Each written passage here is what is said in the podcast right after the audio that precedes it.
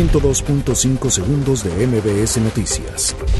Arturo Herrera será el primero en comparecer por el primer informe de gobierno de Andrés Manuel López Obrador.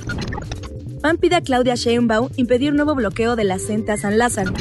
Partido del Trabajo pide emitir ley del Registro Federal de Agresores Sexuales. Ricardo Monreal presentará iniciativa para incentivar donación de órganos. Comisión Nacional de Derechos Humanos pide que política migratoria no se centre en acuerdos comerciales. Reportan estable a paracaidista que resultó lesionado durante desfile militar. Festejos por fiestas patrias deja 12 lesionadas por pirotecnia en Veracruz.